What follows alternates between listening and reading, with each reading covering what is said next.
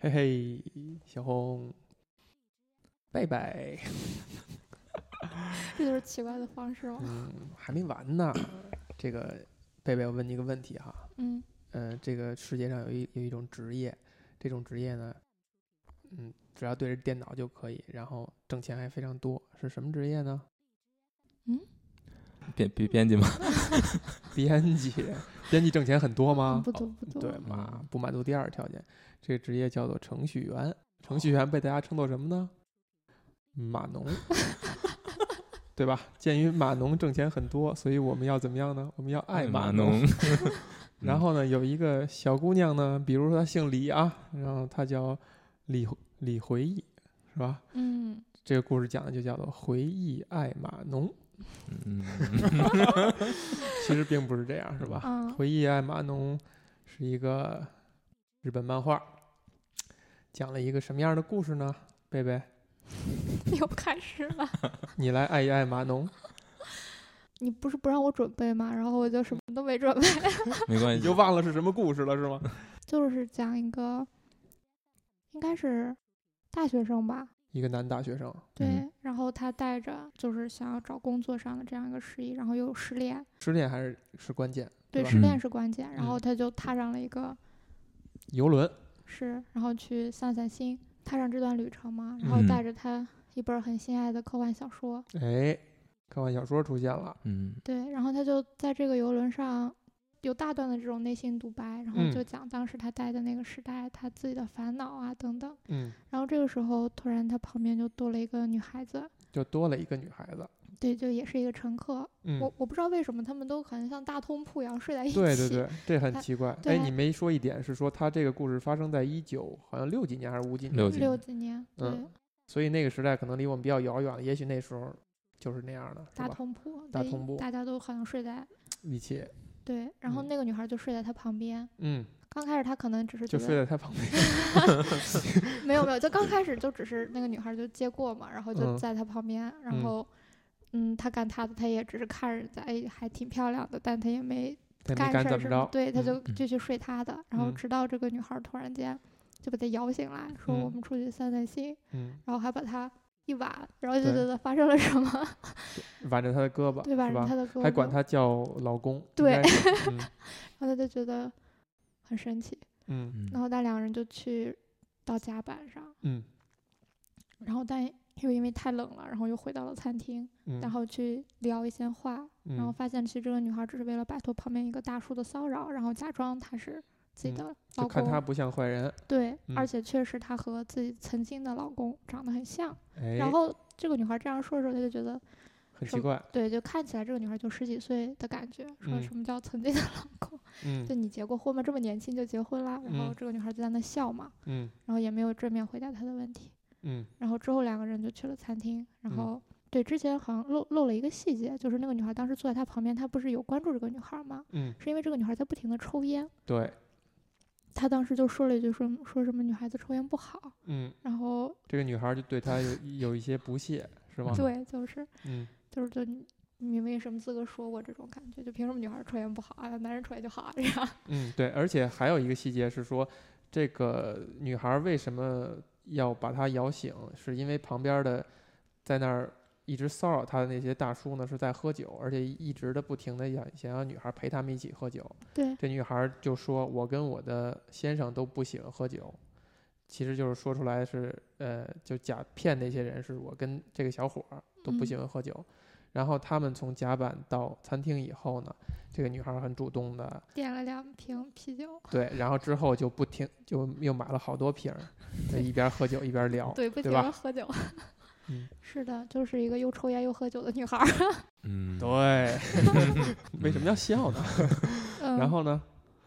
他们在聊什么呢？当时这个女孩可能就是跟他就是就随便聊了聊嘛，然后嗯之后直到她这个女孩就是看见你刚才在看一个科幻小说嗯叫什么什么的回忆，嗯，然后她就说是什么什么的回忆什么嗯来着， 我就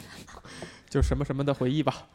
对真的就没有记住，当时嗯还记住了呢，是一个外国小说，哎，嗯然后这个男孩大概就给她讲这个小说里大概是好像说人体就怎么着哎，那个那小那个小说的故事是什么 来着？小红，你记着吗？我不记得那个小说，但我记得它的作者，作者其实就是我前一段看的一个电影儿，嗯，叫做《前目的地》。前目的地。那个小说原来，呃，它的原小说的原型是一个短篇小说嘛，就电影的原型是一个短篇小说改编的。嗯那个电影叫《All You Zombies》，嗯你们这些还魂师。嗯，嗯、反哎，正你居然很复古的把 zombies 翻译成还魂师因为因为它它跟僵尸不不太一样，哦，它不是僵尸那个概念，僵尸现在已嗯经被定型了。嗯但是嗯这个电影讲的事儿，其实跟咱们这个也有那么一点点相关。嗯嗯嗯，现在就不再多说了。反正这个这个作家就是如嗯嗯罗伯特 A 海恩莱恩，嗯就是他是一个比较很还是一个比较有名的一个科幻作家。嗯所以呢，就是接着贝贝说呃刚才这个话来说，就是看到他看这个小说，嗯所以呢，他就说：“那你要不要听我给你讲一个关于我自己的故事嗯？”然后他就说：“那你就讲呗。”嗯这个女孩就给他讲说：“就说是我从生命开始起源的那一刻开始，嗯然后所有的关于生命进化，然嗯，后人类文明的记忆，然后我全都有。我全都有。”然后那个男孩子就懵了，就嗯是没头没尾，嗯然后他就给他大概说，就给他进行了一些细节上的解释吧，就嗯说最早我也不知道为什么会有这件记忆，但是就是有，然后呢每一代每一代就是我母亲把我生下来以后，嗯就她的记忆就会穿在穿在我身我上。身上，然后嗯等我再生育的时候，我的记忆就会再传给下一代，嗯就一直这样传承到现在。嗯你觉得这个时候这个小男孩信他的话吗？我觉得这个时候还不太信。然后之后他就开始接着说一些细节，就说到那个曾经人们还把我当做那个白白比丘尼，但其实八百比丘尼就是嗯日本的一个很有名的传说。据说他活了八百岁，哎，而且是因为吃了人鱼肉。嗯然后这故事版本挺多的，就是嗯有的说的是一个是水手吧，还是什么的渔户，嗯然后去到了一个很奇怪的地方，带回来一块人鱼肉，他的女儿等于是偷偷给吃了吃了一下，然后吃了人鱼肉就变得长生不死了。嗯就是，但是长生不死呢，也带来很多烦恼，嗯很多烦恼，最后他就变成了一个小瓦维尼吧，在嗯日本的各个地方云游，因为他如果在同一地儿待太久的话，别人就会觉得你很奇怪，为什么长生不了呢？嗯。所以这个艾玛农这个故事里边儿，就是说这个少女其实就是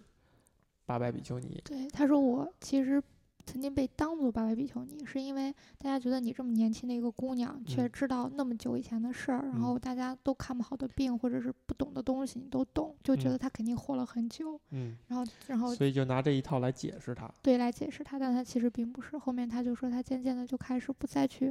暴露自己的记忆，不再去告诉别人自己的事情。他嗯觉得会带来很多误会，别人也不会理解他。嗯然后那个男生当时听完之后就反问他嘛，说：“那嗯你为什么要告诉我呢嗯？”然后艾玛农，我感觉他肯定 会被问的有一点点不高兴，然后嗯但是他还是解释了，他就说，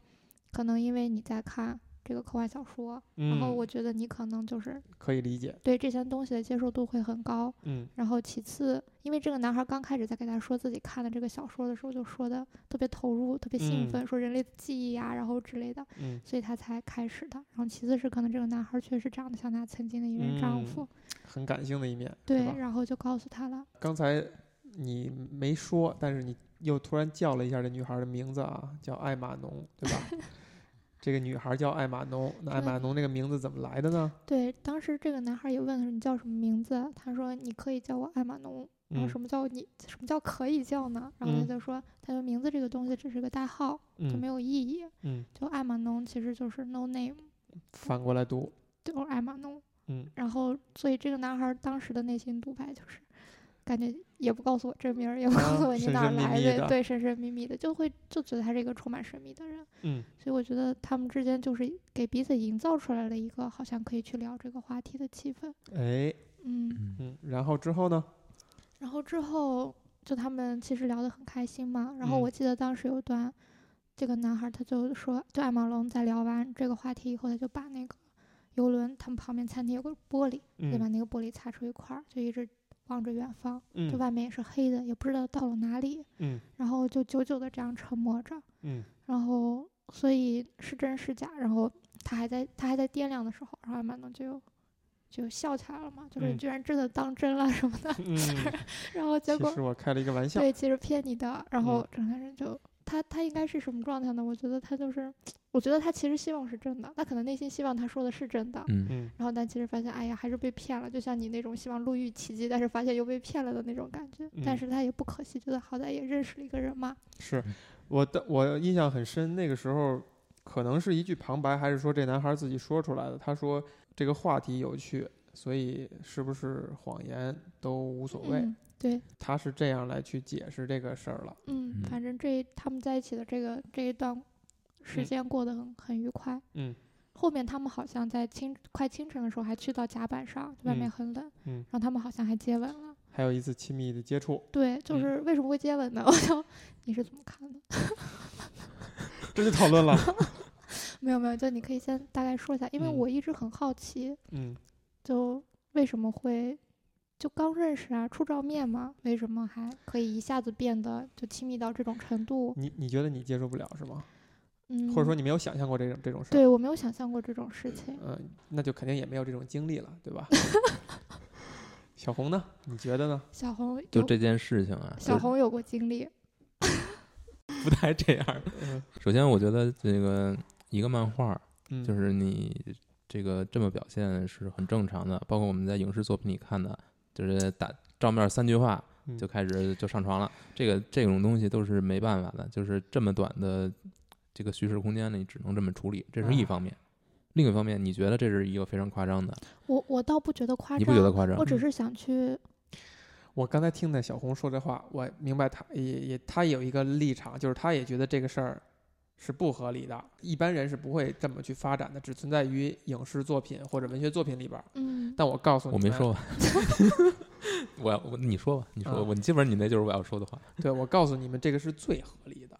就是最合理的。就是有一句话叫做“人生若只如初见”嘛，这句话可能每个人的理解的方式、角度和不一样啊。但是自我们只说这种两个两个个体之间产生好感，然后如果恰巧他们又是异性恋，碰到的是也是异性，他们能够产生这种浪漫的动作的，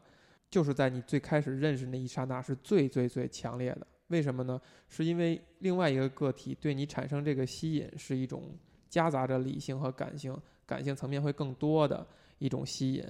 在这个前提之下，你们的了解还不够很深的时候，你的脑子如果对它产生好感的话，会是会脑补所有的其他的一切，你就会把它想象成为一个最最完美、最最符合你要求的一个对象，那你的感情就会非常的在那一刻非常充沛、非常浓郁。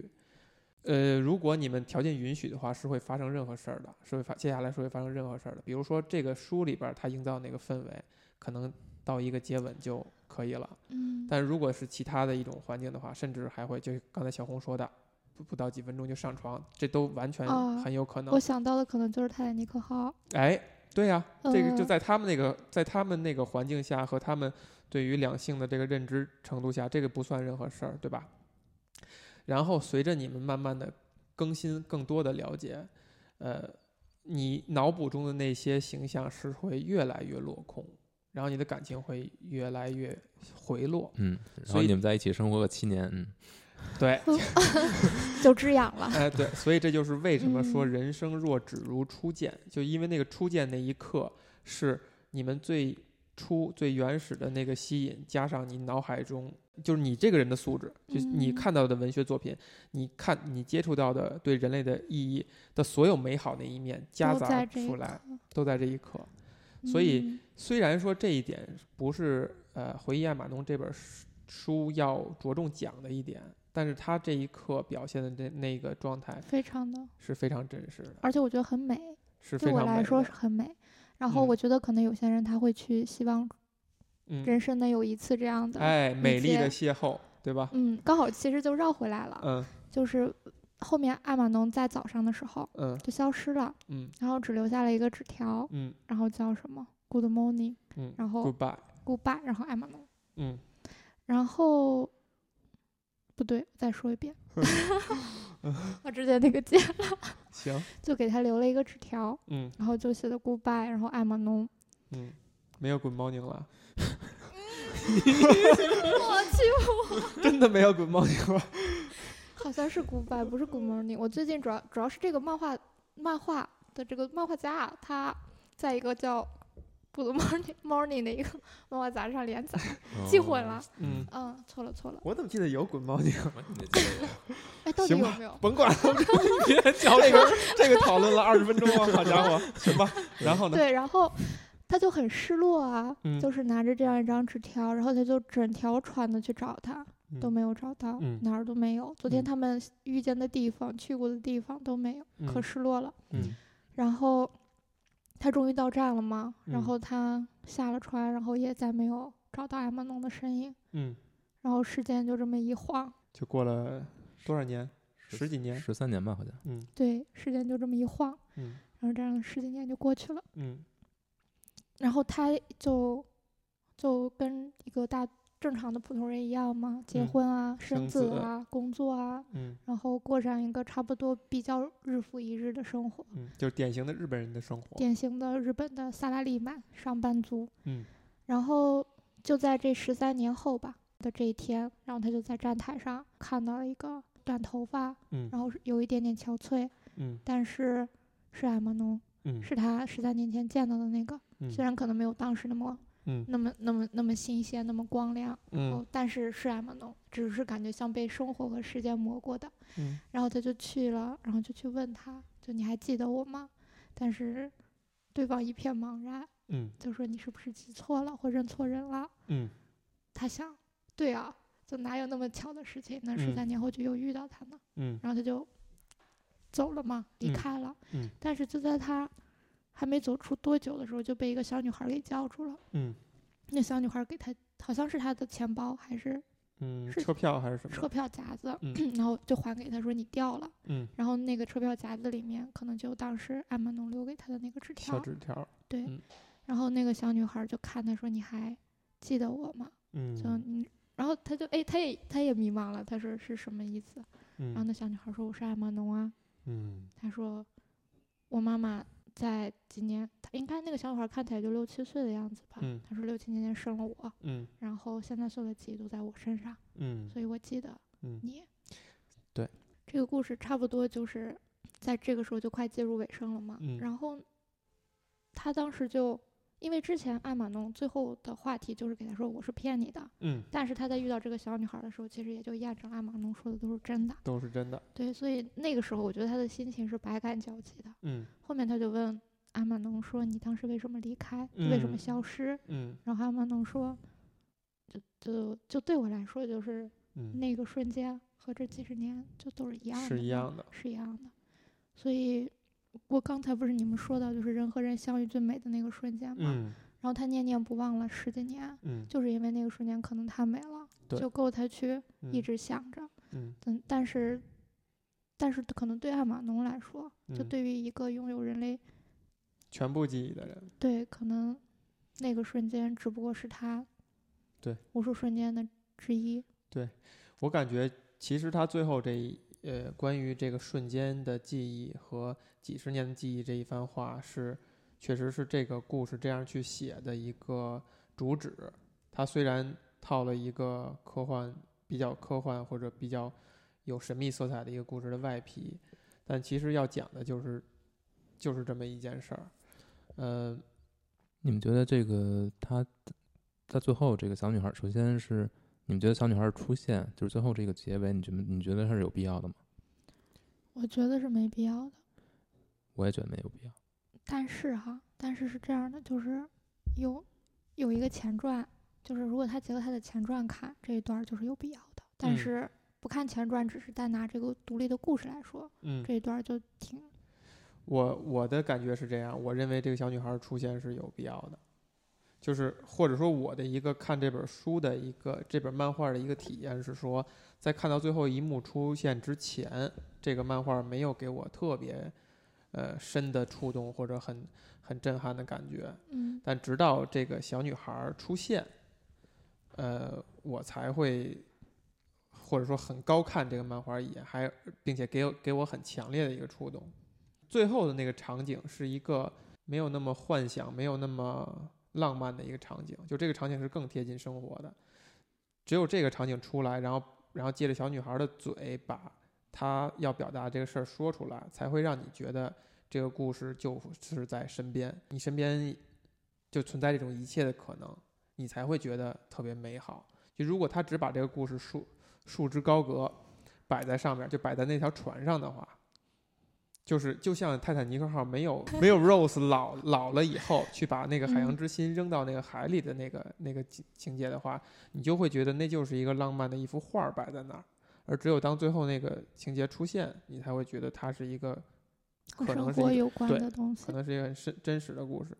嗯，哎最后那一幕，其嗯实对于他有没有必要，我倒其实没有细究，但嗯是他的出现让我有就对我其实还挺有冲击的，嗯就是因为之前这个男孩儿和艾玛农，嗯就他们一样大，就看起来差不多大，嗯都很年轻，嗯就都很平都都很美，嗯但之后呢，艾玛农变成了一个小孩儿，嗯而那个男的就已经中人到中年，也有嗯一些憔悴，嗯然后就是这样的两个人曾经嗯，发生过，就比如说类似于不管是接吻啊，还是嗯说他们之间有一个更很美的回忆的时候，你就会觉得那种化学反应啊会更嗯独特。有一种对比是吧？是的，我会这么觉得。那你会？觉得这个像那个就是本杰明·巴顿浴室，就是嗯返老还童嗯，呃的那个那个感觉吗？就是他刻意营造一个一个人慢慢变变年轻和一个和他的伴侣其实是慢慢衰老，然后形成这样一个对比。嗯你刚才讲这个故事的时候提到了一点，就是当艾玛农把这一切，呃，科幻的东西讲给这个小伙儿以后，这个小伙儿是一个很被吸引，然后很很高兴的一个状态，然后他陷入了沉思。呃，他的身份是一个科幻小说的一个读者，然后一嗯个年轻的、年轻的大脑以及一切都未充满未知的这么一个小鲜活的小生命，是吧？呃，他陷入沉思以后，艾玛农突然说：“我骗你的，我逗你玩儿的，你还真信了。嗯”这一幕呢，就发生在我们要对比的一个电影儿，叫做《这个男人来自地球》。嗯，对吧？？这部电影讲了一个类似于这样的故事。最后快到结尾的时候，这个电影的男主人公也说了：“我一切都是骗你们的。”然后嗯这些教授就立刻就生气了，就急了。嗯对，而刚才我们讲到艾玛农这个故事里的男孩呢，他其实并不生气，他反而觉得哎，这个挺有意思一个事儿，哪怕你是骗我的也无所谓。嗯先说那个这个男人来自地球吧，你嗯看反应最大的其实是那些有信仰的人，哎，因为这个 John Oldman 就是嗯尤其这个电影中的这个人，嗯他说我曾经是耶稣基督，对这等于直接触犯了他们的信仰。嗯嗯，但抛开信仰来说，你让这些人去，这些人都是学者，就是他们本身不是一个，就是他们所从事的职业，哎不管是从事艺术还是还是从事科学研究，嗯还是从事社会学的研究，他们是有根深蒂固的呃认知，就是他们在他们眼中这个事情是就是一个不存在的事情，嗯就是不可能存在的事情。所以嗯你这么说，我就他们也无法去，就是他们无法接受，他们本从最最根本的这个这个思维逻辑层面，他就不可能接受。哎，你你提到的恰恰是这个点的反面，就是说，他们无论是信仰的角度，还是他是科学学者的角度，他应该是最急的或者最生气的时候，是在于你说你是那个唯一的长命百岁的那个人的时候，他按说应该是他愤怒是应该集中在这一点上，而当你告诉我你开了一个玩笑以后，说明他的信仰又找回来了，他的他一辈子奋斗的科学的成果又还能立在那儿的时候，那为什么他会又愤怒呢？不，他我觉得是这样，就是嗯其实就是你看这个电影，其实他不是在那个阶段他愤怒的，主要是主要还是就是他说他坚称自己是，而且他认慢慢的开能始把所有问题解释，把它当真的这一瞬间。但是你你再去想的话，就如果他只是说我啊我开开玩笑的，嗯你觉得这些人当他这这个时候，对于这些人来说，就是他坚信的一切都崩塌了，就他已经开始质疑这所有的一切了。嗯你告诉我，呃，没崩我塌我我在跟你开玩笑，嗯但我白崩塌了。就是我没有，就是你你让这些人去思考他自己的人生，让他去质疑自己的所有的一切，质疑这世间的一切，嗯他能够赖以生存的所维系的、依靠的一切的东西，嗯，你就告诉他我在开你的玩笑，这个玩笑开的就太大了。我为什么会问这个问题？就是确实是想，其实是想那个呃聊出来，就是这些听众就听这个很神奇故事，这些人他们所站的角度确实是不一样的。那个小伙儿是一个很无所谓，是一个普通的一个人。然而，在这个男人来自地球里边，那些是学者，那些代表人类的科学，代表人类的研究成果，对这个世界的理解，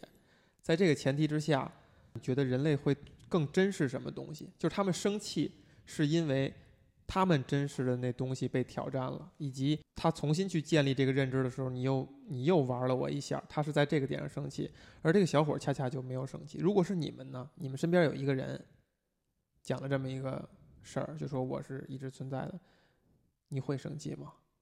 然后告诉我他骗然后告诉我我他的，骗我，你你会生气我吗？会生气，我会生气。所以你生气的点是嗯，是这样的，就是嗯除了这个立场以外，就比嗯如说我不相信你说的话，但是你最后用你的方式说服了我，让我开始相信你了。结果最后你又告诉我你骗我的，嗯然后这是一个神奇的点。嗯而另外一个点就是，嗯，就比如说像以艾玛农的这个场景来说，嗯我觉得其实，在原著小说里头，嗯就他一直，他其实是对这个女孩子是有一些好感的，他嗯是喜欢她的。他就是是明确表达出来了。他是有一点点喜欢他，他觉得他很有趣，嗯然后他很神秘，嗯然后他很有吸引力，嗯所以当他就算真的骗了我之后，嗯跟他的这段交谈也是让我享受的，嗯，就是所以他可能不所以会他有另另一层目的在那儿，对会 这个不是这样吗？嗯，是那吗也就是说，我们要落到一个只要人长得好看，严格说来是这样，哪怕你骗我，我也不会生气的。嗯不会那么生气，只会很失 落，嗯，嗯这个就引到了刚才贝贝你说到了这个漫画，又提到了一个很有意思的点，就是我听到了一个非常有趣的人在讲着他他的故事，哪怕不是他的故事，哪怕随便聊，我都会觉得很有意思。就是我看这个漫画有一个点让我触动啊，如果我去想象我碰到了那个艾玛农，当然，呃，如果发生的一切是跟这个漫画描述的是一模一样的，我觉得我的所有感受是跟这个男主人公应该是一样的。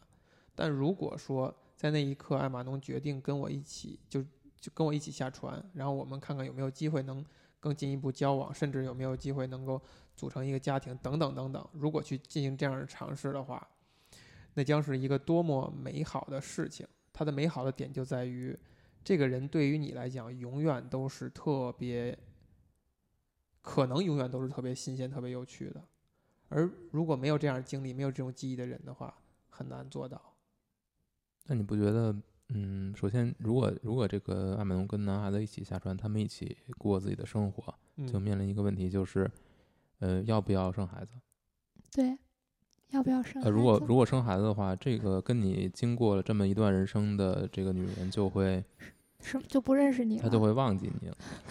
你们把我想聊的一个话题引到了另外一个方向，好吧？我但我但但没嗯说完，没说嗯完啊，就是嗯，首首先就是会不会很快乐，我觉得这是很难说的。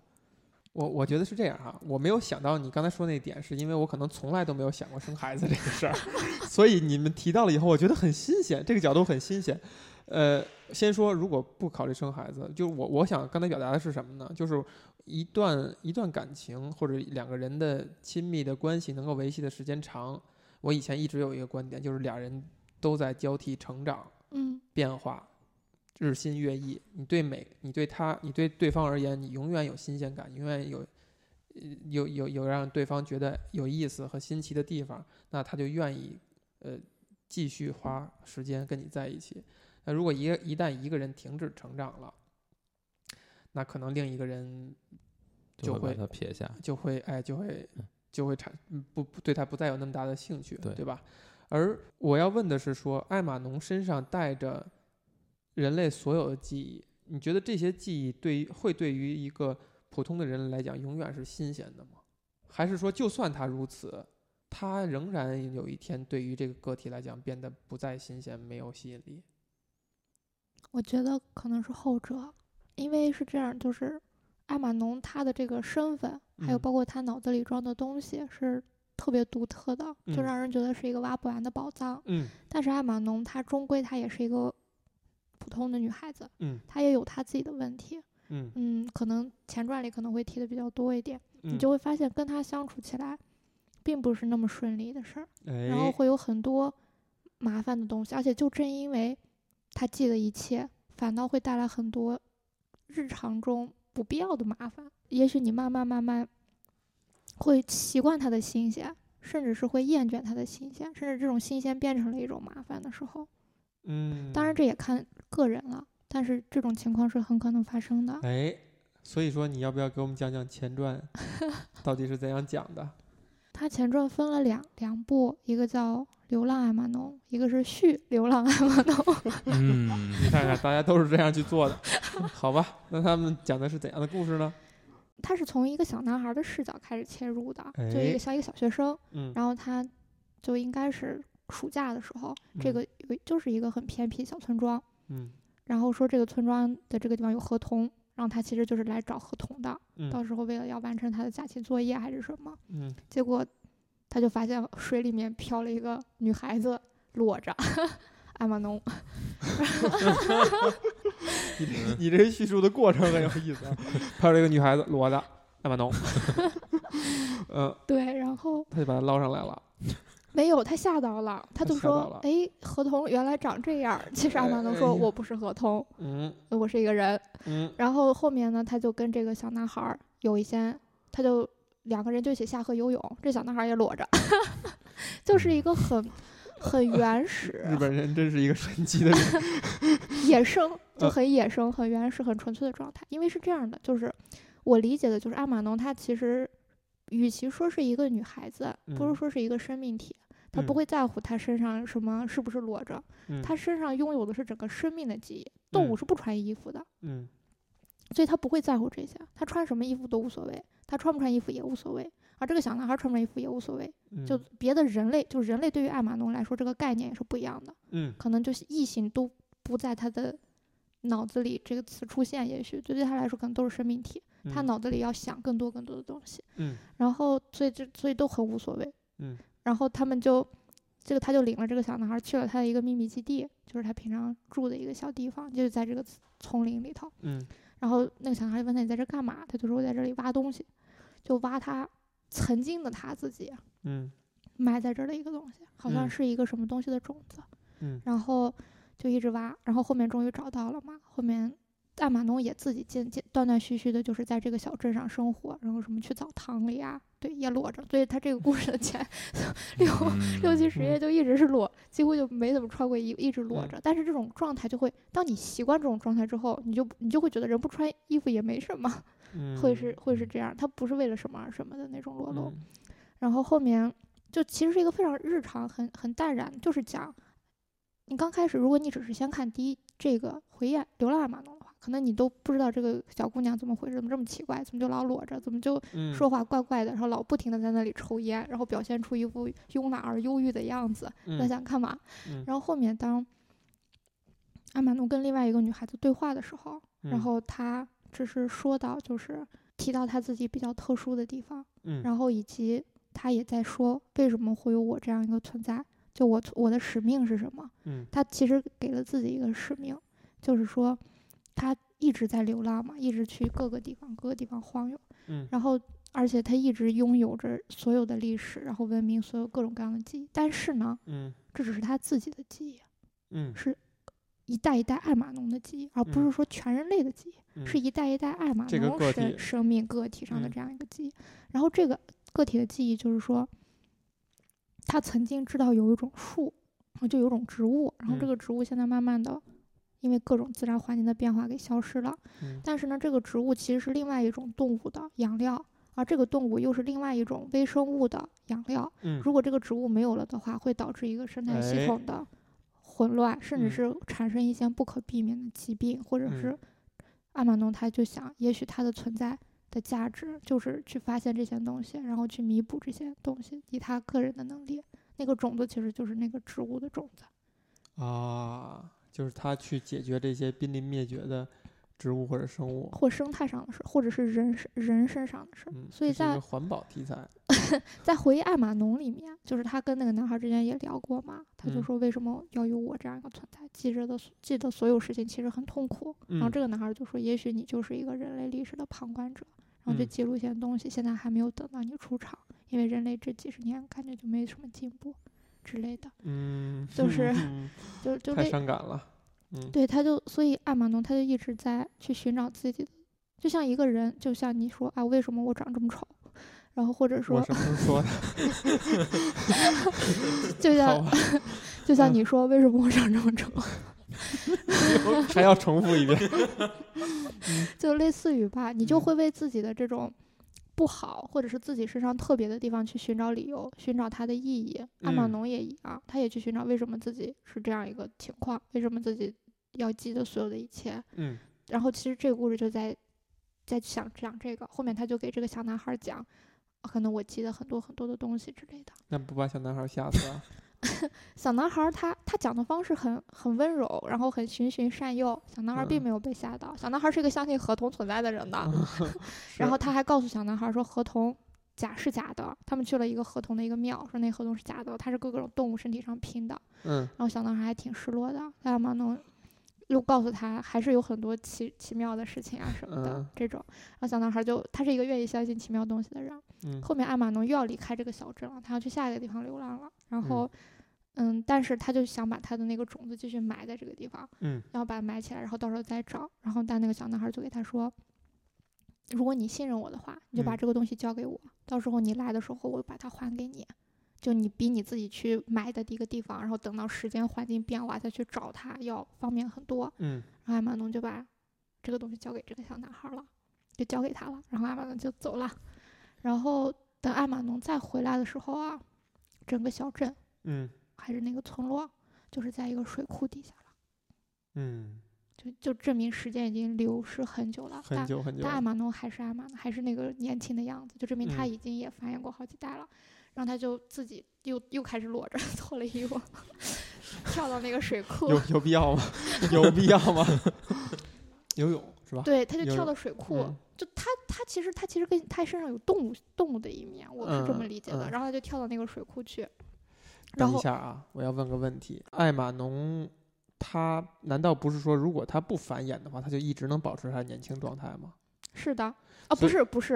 他不就是老了，他也会老，他也会老，然所后以他他就必须要繁然衍。后他就死了。是一会儿我会给你讲第二个里面啊有，你行别好急别急好，你先 说。然后他就跳到水库里了。啊。然后那个画面很美嘛，就嗯是嗯他在那里游泳，然后他的那个视角下全部都是埋没的那个村庄的建建筑和房屋，哎呀，然后他就去游到那个小男孩的家，嗯然后那个小男孩的家就是那个房房房顶上拴了一根绳子，嗯，那个绳子上面包了一个塑料袋儿，里面装的就是是那他种子。就是那种上面写的就给艾玛弄，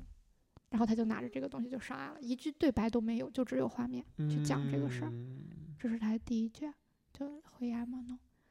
而续艾玛弄就是讲，他拿着这个种子，他不是要继续流浪嘛，嗯，然后他就背着他的包包，然后嗯再走在像一个丛林里的地方，嗯，然后他就像生病了一样，开始发高烧，嗯，然后后就有点神志不清，就不知嗯道自己要干嘛。嗯然后这个时候他就觉得自己是不是要死在这里的时候，嗯就突然就被别人发现了嘛。嗯然后救下他来的是一个，嗯，像是给什么杂志还是什么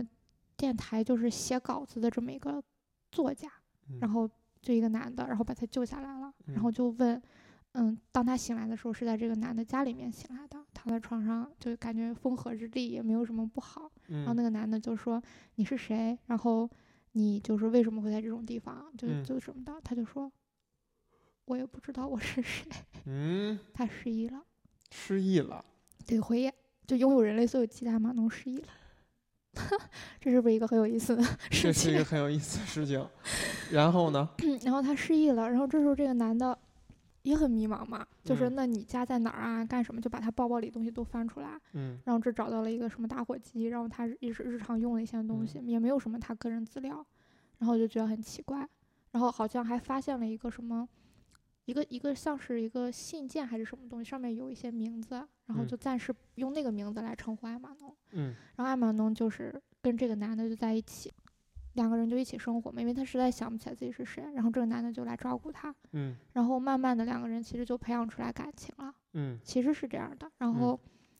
我还记得有一幕，就是这个男的当时在写稿子嘛，然后写稿子写写写，然后写的稿子都扔在房间的各个角落，然后嗯艾玛农就想去看或想去收拾，这个男的说你不要动，你动了之后我就不记得放哪儿了。艾玛嗯农说我记得。嗯，艾玛农他他也不知道为什么，但是他就记得这些，他的记忆力很好，但是他也不知道自己是谁，他就只知道自己能记得这些事儿。嗯然后他晚上还会做噩梦，他梦见他被一条巨大的鱼吃了，他梦见他被什么猛兽撕碎了，嗯然后他又梦见了一些奇奇怪怪的微生物，嗯然后又梦见了一些他可能也记不住面目的人，然后然后被惊醒，然后然后就重复着这样的生活。但这个男的对他非常好，是一个很很温柔的，就很书生气的一个嗯一，个作家。像小红一样，嗯， 这段不用回答了。然后就是他们之间又经历了各种各样的事儿，好像是有一次就是总得吵架吧？嗯，倒没有什么吵架，就是像很很很日常的一件事情。嗯主要是他俩性格都比较好，就都不是那种会跟人剑拔弩张的类型。嗯然后好像有一天，就是这男的好像去说我送稿子还是干什么去，然后刚好艾玛农看新闻说，就这男的去的那个地方说发生了什么爆炸还是什么的，艾玛农当时特别担心，就咵就从房间里冲出去，他嗯看到那个男的站在楼底下也看着那个地方在爆炸，嗯，然后就有一种好像最重要的人失而复得的一个心情。后面他们也明白了彼此对彼此的这种重要感，然后他们就他们俩都生活这么长时间了，刚明白彼此对彼此 的重要感吗？是这样的，就是因为艾玛农他不知道他是谁，这个男的一直都只是在照顾他，就觉得他迟早有一天要离开的，而艾玛农嗯也会觉得自己迟早有一天要离开的，啊，就两没个走人。这脑子。对，不不会觉得说我们要干个什么，但是就可能因为各种各样的细碎事情，最后还是觉得很重要。后面这个男的就向艾玛农，就相当于表白了，就嗯说、你能不能跟我永远生活在一起这样嗯子。然后艾玛农就说好，但艾玛农那 时候，艾玛农那时候很憔悴，就是他整个人就每天都在做噩梦，也睡不好觉，然后有嗯各种各样的问题。这其实也是一个对这个男性来说，也还是一个神神秘秘的一个存在。嗯艾玛农自己也搞不清楚自己，但他很温柔，他就对对一切都很好。嗯然后他们就结婚了，嗯然后生了孩子，对艾玛农就怀孕了，然后生了孩子，然后嗯，就晕傻了，是吧？然后艾玛农就什么都不记得了，什么就都不记得了。什么就都不记得了。不是，他原来也不记得呀，。对他原来也什么都不记得那没什么变化呀。不我是要原我来，然后连她生孩子到她生孩子之前，这些她也不记得了。是这样的，我我给你要解释一下，我当时看这个的时候，我也觉得很很很懵嘛。但嗯它其实是这样的，就是艾玛农的生理是什么？就相当于他很正常，他拥有人类所有的记忆，嗯但是呢，当它它其实就跟动物一样，它会进入到一个，你如果用动物来形容，可能就相当于是发情期，只不过它不是发情期，它会进入一个失忆阶段。它在嗯这个阶段里，它会发高烧，身体不舒服，然后然后想要寻求别人的保护，然后我想明白要了，就很容易被别人收养和我明白和了，是捡食，然后这个时候就很容易让。然后这个时候的艾玛农就会很容易跟异性建立关系，然后生哎育，然后就呀以这种方式让下一个艾玛农出生，这个是他自己本能不无法控制的一个行为。也就是说，其实没有这一本儿的话，就理智的艾玛农是不会随随便便给一个， 对，在咱们那个刚才说今天要聊的这个回回忆艾玛农里边儿这件事儿，其实是有一些疑点的，对就是他会让我说服自己的方式是说，如果他不去生下一代的话，他会一直这样。嗯，所以他碰到这个小伙儿，就算俩人这个这么这么美好，他可能觉得这个沧海一粟，然后 只要这片刻记忆就可以了，然后可能我还要希望保保有我现在的这个记忆成分，所以不会跟你建立这种关系和生产下一代，对吧？呃，然后所以这个这个回忆艾玛农里有一个很尖锐的问题，就是当这个小伙儿在呃若干年以后第二见到艾玛农，并且生了孩子以后，他应该很很受打击，就包括这个小女孩儿跟他说完这番话，就是他没有让艾玛农产生我愿意跟这个人在一起，并且把记忆传给女儿，我就放弃我这个身份了的这个冲动。嗯，那是什么样一个男人让他产生这样的冲动，对，让并他且能生的这样，下一对代呢？这是其实是一个他埋了一个很残酷的一点。对，但其实是这个不是阿玛农自己个人能控制的事情，嗯，这这是是他这个生物，就是他这种就他的艾玛农的一个嗯，艾玛农一艾个生态，艾玛农的生态， 艾玛农就是就跟一个哎动物一样，他在呀这个时候他就失忆了，他没有办法控制他自己，嗯，然后他就会他才能正常的交像配生产，对他才能正常的交配生产，然后把他的记忆繁衍给下一代。而那个男的，就是《回忆艾玛农》里面的，就嗯那个男的，嗯嗯，他遇到的那个小女孩儿，就是前传里刚诞生的这个小姑娘。 嗯啊，哦，原来是如此。就是当这个小女孩儿，就是在这个前传里，这个小女孩儿不是诞生了嘛？她把所有她妈妈的记忆都承载下来之后，然后她的脑子里就回闪了很多她母亲曾经回忆的部分、遇见的、想象、记忆的东西。嗯其中有一段就是在站大船，大船上的事儿。哎呀，我需要消化一下这 个，有点儿稍微有点儿冲击，所以这个男的在最后回忆艾玛农的最后，他知道这个消息，他到底是一个什么样的心情呢？对，他是应该觉得感激，就是在艾玛农这么多代的传承里面，有这一片儿，有这一段记忆，而且他还记得，还是说你对于他来说只是一个瞬间？就是就是，我觉得这个对这个男的，无论是哪一种情况，都是很残酷的。都很残酷。所以艾玛农其实他离开这个男的，就证明他还是因为因为我喜欢你，所以我才离开你的。就我跟你在一起会遇到什么，我知道啊。就包括这个女的，她不是跟这个男的在一起了吗？然后生了小艾玛农，但是这个她的就就相当于她的母体，就是这个艾玛农。然后生了小艾玛农以后，她就什么都不记得了。就她的这种不记得，不是说我只是不记得了我曾经遗留下来的这个记忆，而是说连一个作为正常人的记忆都没有了，就嗯就相当于连怎么吃饭、怎么认字儿，就相当于要一从零开始，就相当于是一个空壳，嗯就他所有记忆全部都给了小艾玛农，所以这个小艾玛农一生下来就是一个拥有人类所有记忆的状态，所以别嗯的婴儿都在那哇哇哭的时候，他就睁着眼睛这样看着，嗯然后而他的母体就只是出于本能的去给他哺哺育，然后养育他，然后当这个小艾玛农长得越大，他的母体越接近空壳，就越最后就是什么都不是，而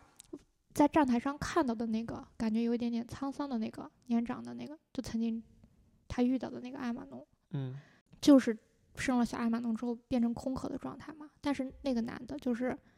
流浪艾玛农》里那个男主角，嗯，就相当于是是她的小老公，小艾玛农的父亲啊，嗯当时整个人是崩溃的，就自己的妻、自己的女儿，就是嗯婴儿还什么没都有知道，还没有长大。对嗯他，他不会吓他爸 爸，他为什么只开啊口因就为说他话明？白这一切，所以对他他不会吓他爸爸，他不会吓他爸爸，他只像一个很乖巧的、什么一言不发的婴儿，而他的母亲就怎么就我喜欢这个女的，怎么 一孩子一诞生，整个就变人傻了，就就是一个空壳，就感觉都不能称之为人了。嗯然后，但是他不放弃，他唯一做的就是帮他重新变成一个正常人，教他写字儿，教他吃饭，教他穿衣服，让他。所以这个时候，六六七年以后，他的妈妈已经就那个艾玛农已经大概的可以像一个正正常常人人一一样样生活，生活，但是还是会有一些东西辨辨别不清，但起码认得这是自己的丈夫，这是自己的女儿，就是一个很奇妙的家庭。 这所以给是， 所以这个小艾玛农对自己父亲的感情是很特别的。这个既既是自己曾经的丈夫，又是自现在自己的爸爸。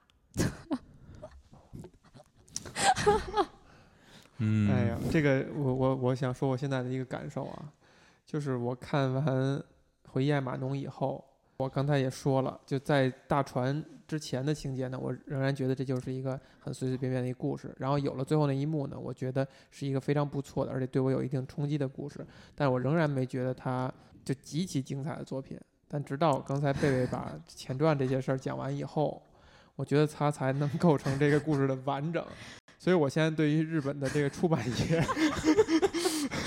有一些肃然起敬是吧？不是，有些不是，我觉得他们不是很负责任，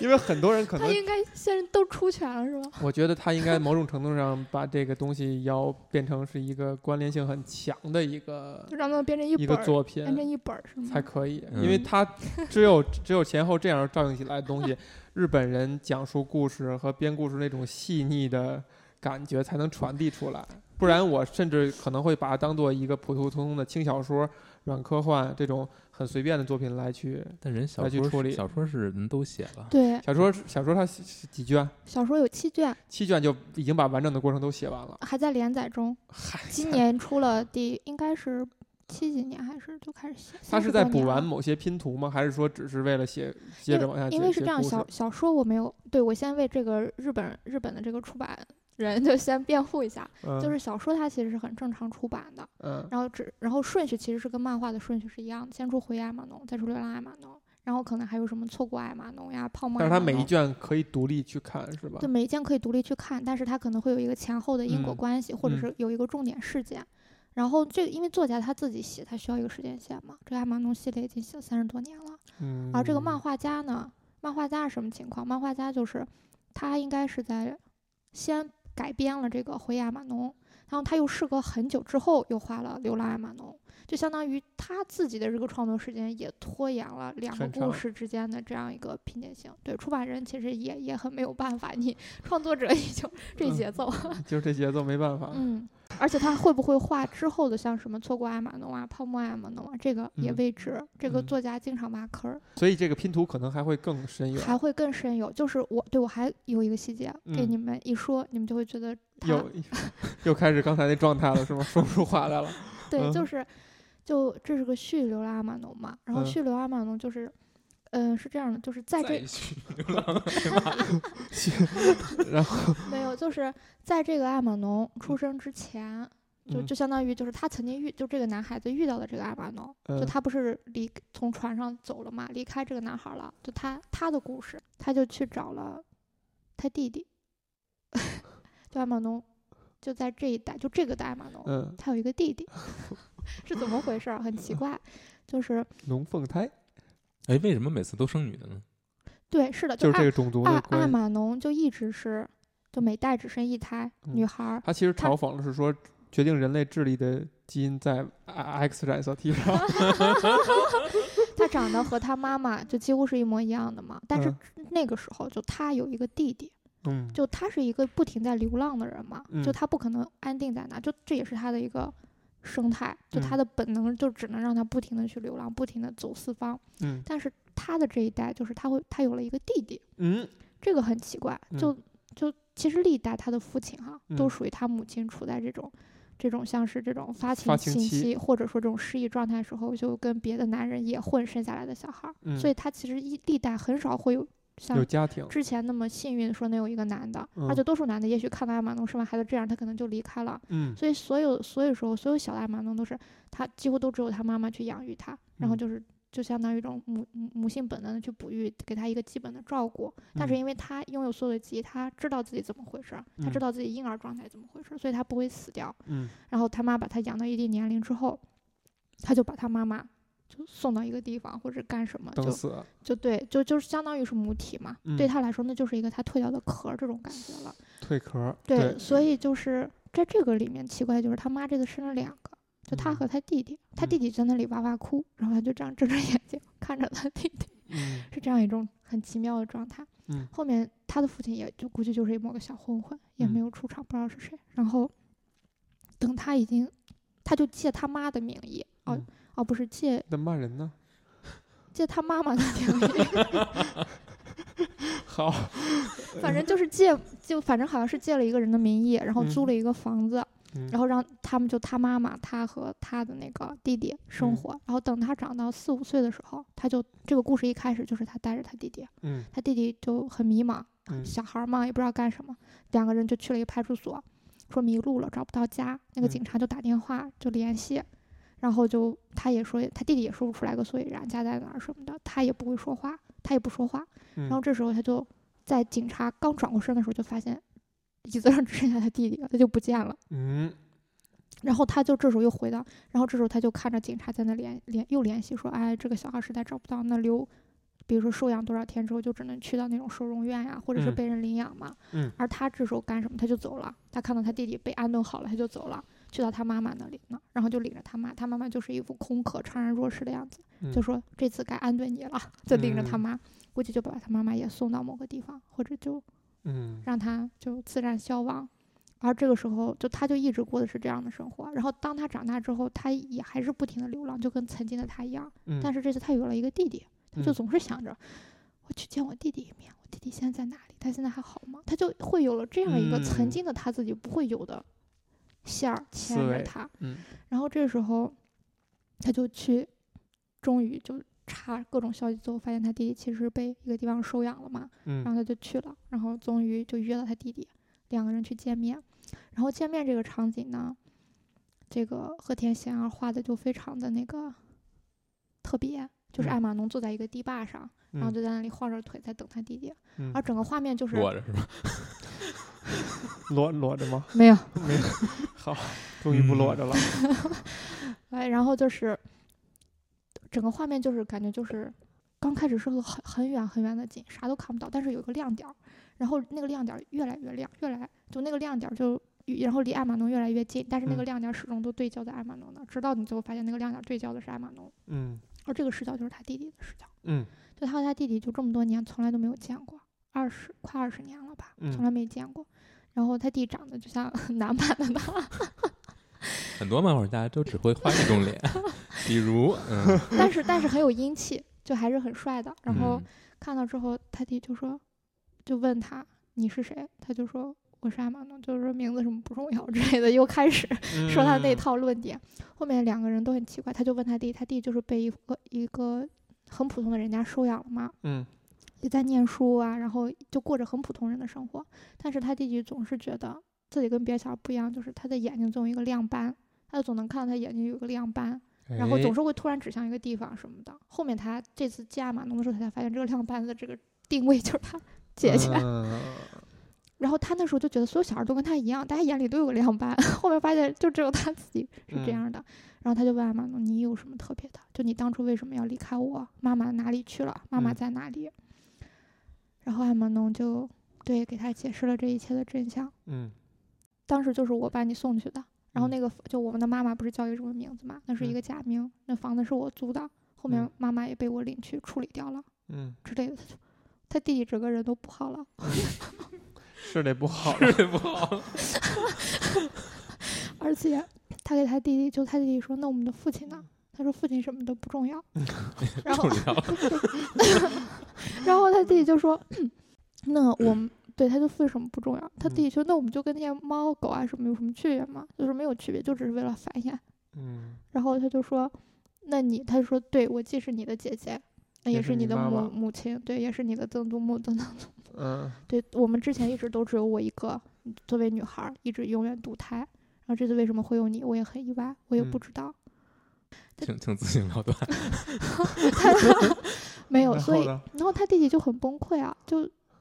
因为他弟弟是一个很正常的状态，就觉得自己要有嗯家庭，然后好像嗯自己要寻找自己的父亲和母亲，还有自己还有个姐姐。做作文见到了之后，嗯跟，自己想的不一样呢。跟自己想的不一样呢，这这对呀不不太对。怎么回事儿？是的，而且对阿玛农就不停的在抽烟嘛，对，嗯就提到之前回阿玛农也在不停的抽烟，嗯然后他就说你为什么总是在抽烟嘛？他给了他弟弟一根烟，阿玛农就说有的时候抽烟的那一瞬间就会让人觉得记忆不那么清晰了，会觉得那一瞬间比较的 轻松。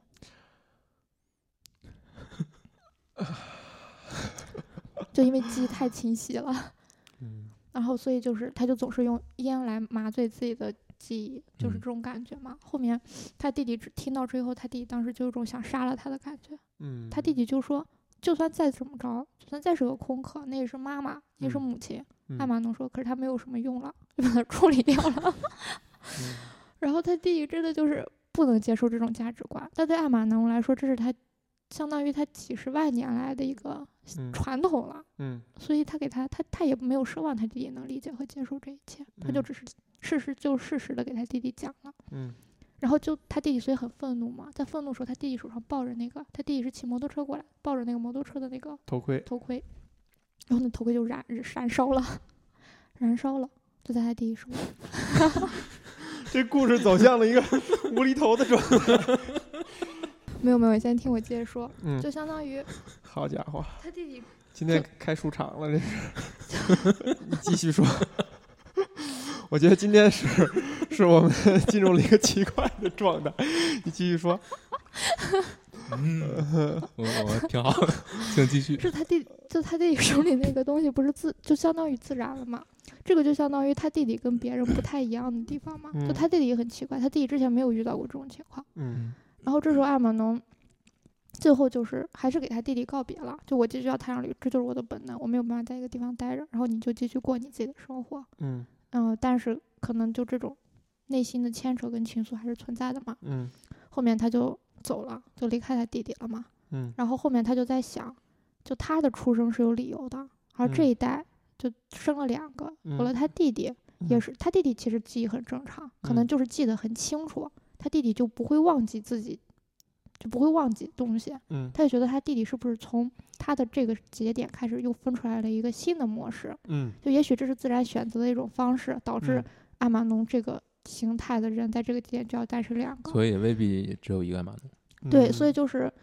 他就觉得，他就说未来他弟弟可能也会找到他自己的责任，就像我一样，嗯，所以他就就是，这故事就结束了。然后之后他就走走了，之后就遇到了那个男的，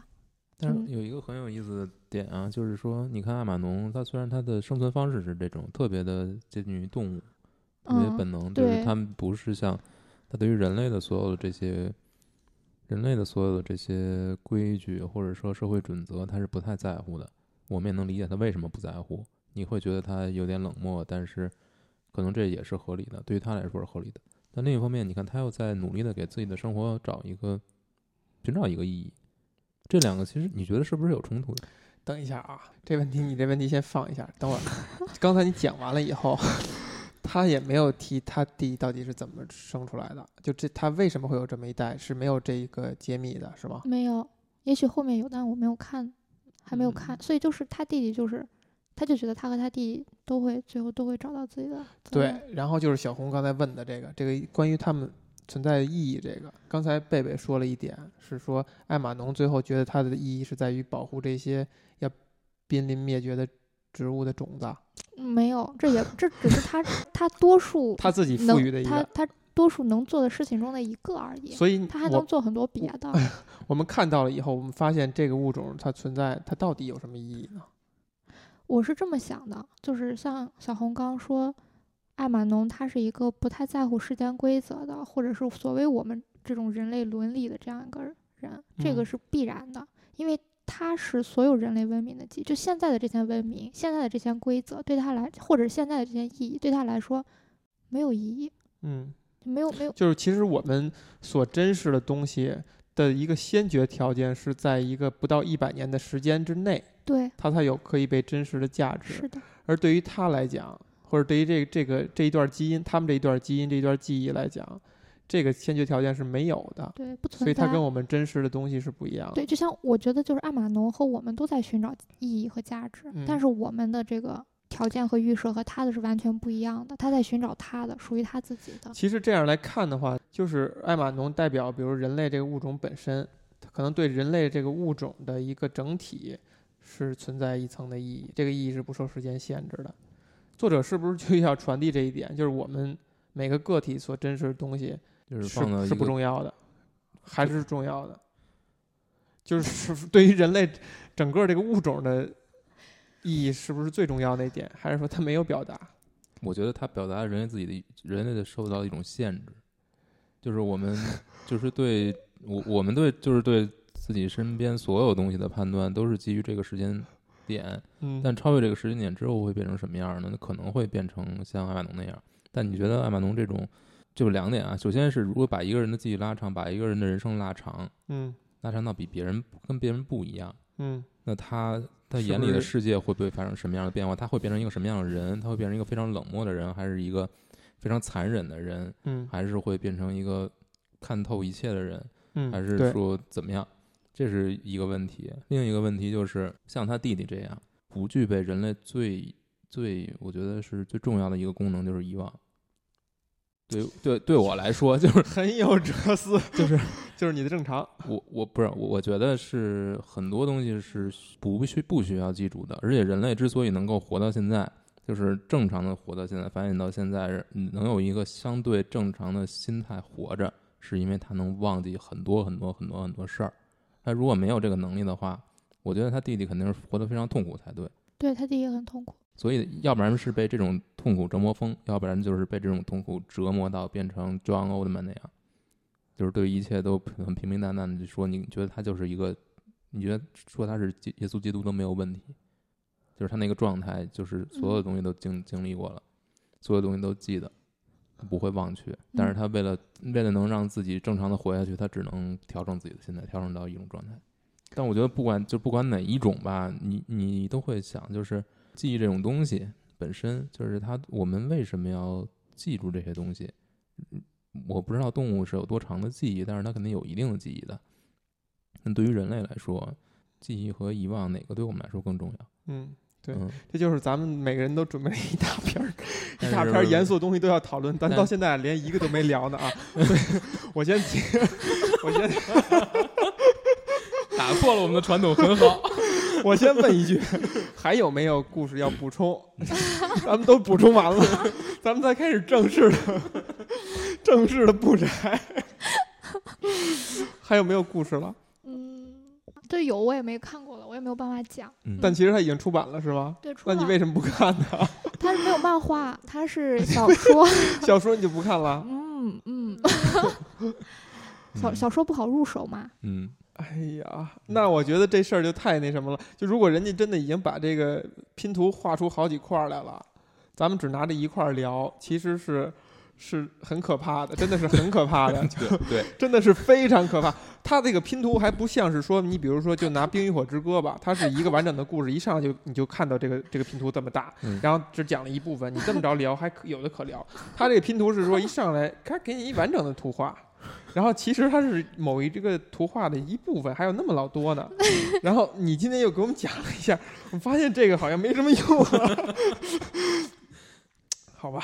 既然我我我觉得没有关系，没有嗯就是一个是它相对每一个故事相对独立，另一个它是讲不同的侧面。我们其实借助这个故事去谈一些散的一些点，对吧？比如说，咱们就说回抽烟这个事儿，在你讲到作者官方去定义这个事儿，就是我每抽一口，都可以短暂的让这个记忆离我远去一下，让我能够放松一下。这相当于官方逼死逼死同人了嘛，没什么可聊的。但是我仍然要借着这点问啊，是吧？官方逼逼死同人了吗？就仍然要问，就是我们把《回忆艾玛农》这本书看作是一个完整的作品的话，独立作品来讲，抽烟这个动作到底意味着什么，或者你们要怎么样去理解？就官方逼死同人，咱们先干干同人的事儿嘛。 贝贝，你能接受姑娘抽烟吗？我能接受。哎，我是这样想的，就你问我这个，我之前其实没有想，因为我属于已经被官方洗脑了的类型，嗯、嗯所以我并没有想按，就是说只看《回忆艾玛农》的话、来怎么去定义他抽抽烟烟这个事这件儿事儿。嗯但是我现在是这样想的，就是第一个是，我觉得抽烟这个行为嗯就不限性别，嗯就只要你想抽你就抽，嗯，可能鹦鹉也可以抽烟这种。鹦鹉为什么会突然出现这样一个物种？ 你是怎么样联想到？ 我很好奇，你你说一个猴子、猩猩什么的，我觉得鹦鹉鹦鹉没法举着一只 烟，鹦鹉连肩膀都没有，它能扛。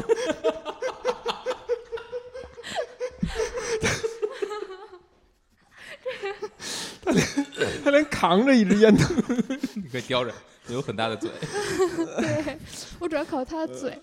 他可以嗑瓜子嘛，然后就 类似呃于，我是这样想的，就是，就作为艾玛农，他就除了比如说让他的记忆稍微远去、轻松一点以外，我是想，他其实对他自己的身体跟对我们普通人对自己身体的理解是不一样的，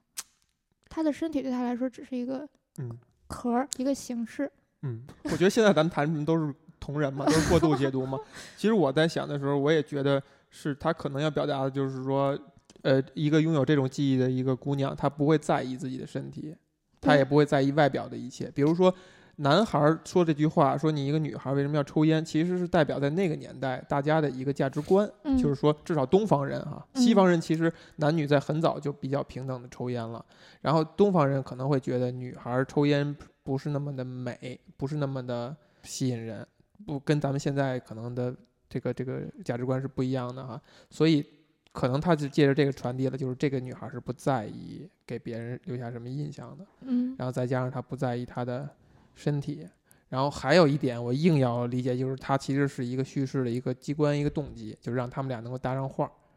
嗯，就是这个，他们第一句话是男孩儿是因为这是这样去来说的搭嘛，话的，嗯，搭话的就没有具备很强的一个直接的意义。对，一个就是关于他不会在乎身体上的这个事儿，嗯然后一个就是，就因为对阿玛农来说，就是烟对于他来说，他以前不抽烟，他以前可能抽别的东西，就曾经没有香烟的时候，阿玛农他会用别的方式抽去烟斗，麻麻痹自己，对，就是啊喝他咖啡，他对他一直是这样的，所以他现在有了烟，他会觉得方便很多。所以当一个人给他说不抽烟，他们俩完全站的是不同的深度和不同的面去谈论这个问题的。所以阿玛农很不屑，他是不屑在这儿了，倒嗯没有不屑你说一个女孩抽烟这件事儿。嗯，他不屑你居然还问我这么无聊的问 题，对，就这有就抽个烟呗，就嗯就就相当于你看到一个一个原始人，然后突然来问你说，哎，你为什么要穿鞋？就这种，你给他咋嗯解释？就没得解释。嗯，反正这副壳儿也要扔掉的，无所对谓。对，而且就是本来烟就也是他，他一直以来他几百万年开始有烟草这种东西，他就 开始抽了。嗯对，所以这是一个，还有一个就是你说的这个搭话的一个契机，嗯，还有包括我觉得他用烟这个东西其实承载了很多东嗯西。就我们讨论的其实也是作者，也许他想到，也许没想到，对但是他这个设计是很巧妙的，嗯，我觉得得很好的。就是这本书给还给我一个刺激点，就是说他谈的是很年轻的东西，就是包括这两个人物的设置啊嗯很年轻，然后哪怕是十多年以后。那个三个人共处的那个场景，其实你看到他没有刻意的让这两个人的年月再往后，就是再老。然后小女孩当然是很年轻的，就是她一切是用一个比较年轻的意象去讲述这个故事。呃，我听你讲那个艾玛农其他几本仍然也是这样，就所有故事发生的都是在一个年轻的环境下。嗯，呃，但是呢，嗯，我们看到这个故事以后，会时刻的想到，这是可能是一个苍老的灵魂，就是在艾玛农的身体里边儿，嗯是一个都不能用苍老来解释了，就是一个苍老乘以好几亿倍的这种这种灵魂，这种搭配是不是一个绝佳的搭配？就是一副年轻鲜活的肉体，非常新鲜，但是它拥有一个很苍老的灵魂。我觉得他的故事设定就让他没有办法用别的身体去承载这个是苍老的灵魂那了。那你觉得就这样一个角色，对于一个普通人来讲，是一个最有吸引力的一种搭配吗？ 我我觉得很有吸引力，他有很大的反差。那我们难道不会觉得年轻的灵魂是很美好、很有吸引力的吗？首先，我觉得你说苍老灵魂只说了一多一半儿，嗯他经历了很多，他经历了这么多年，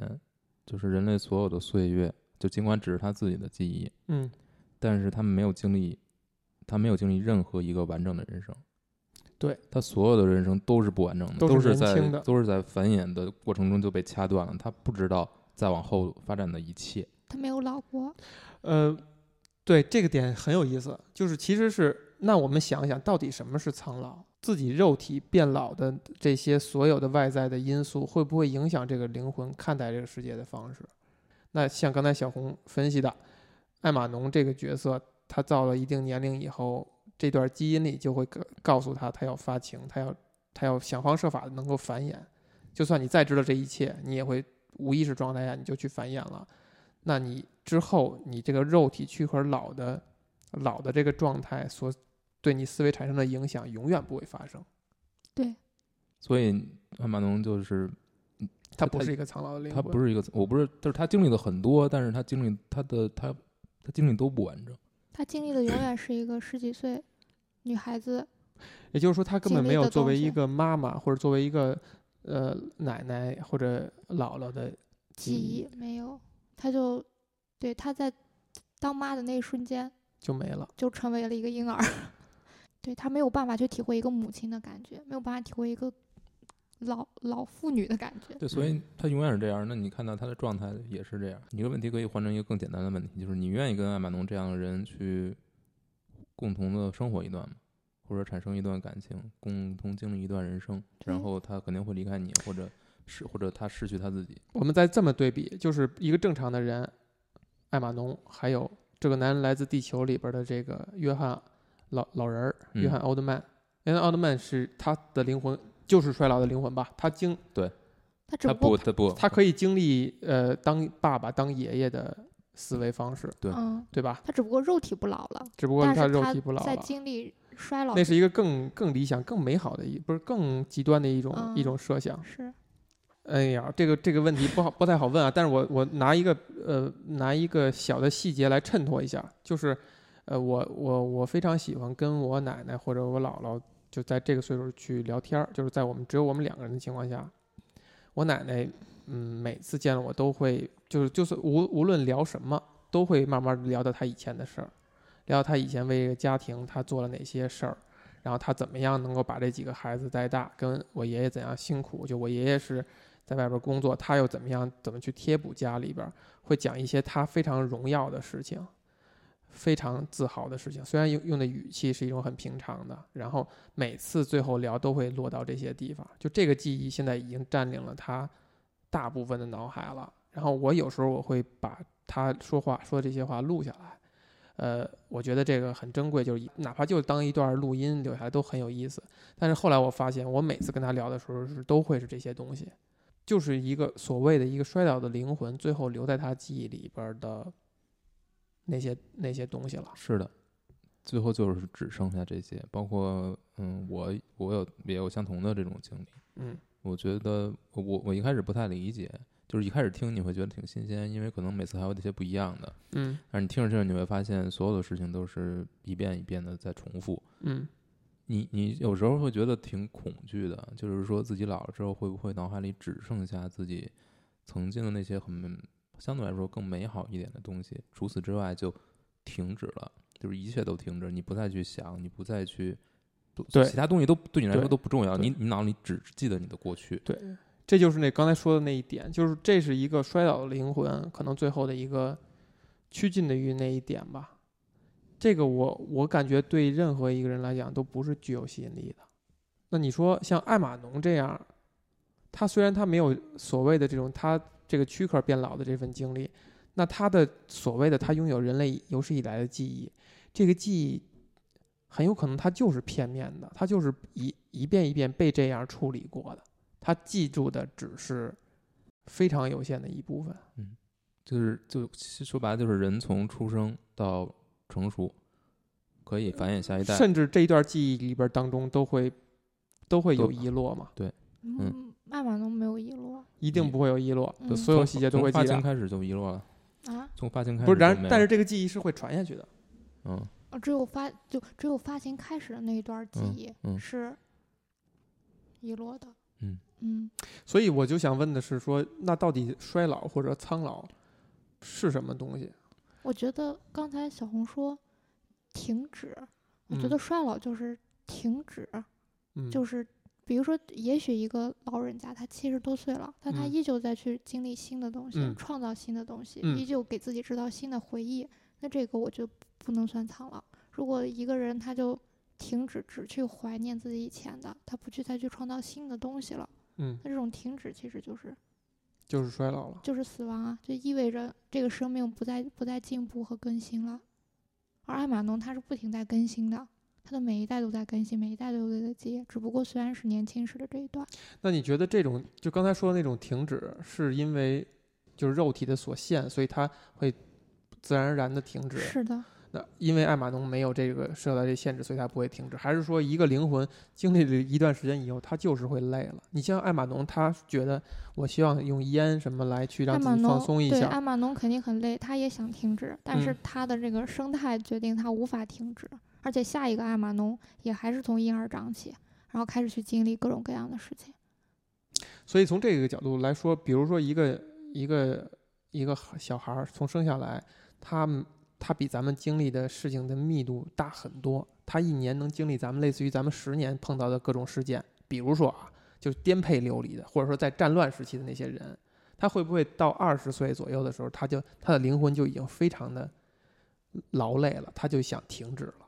会有啊，完了，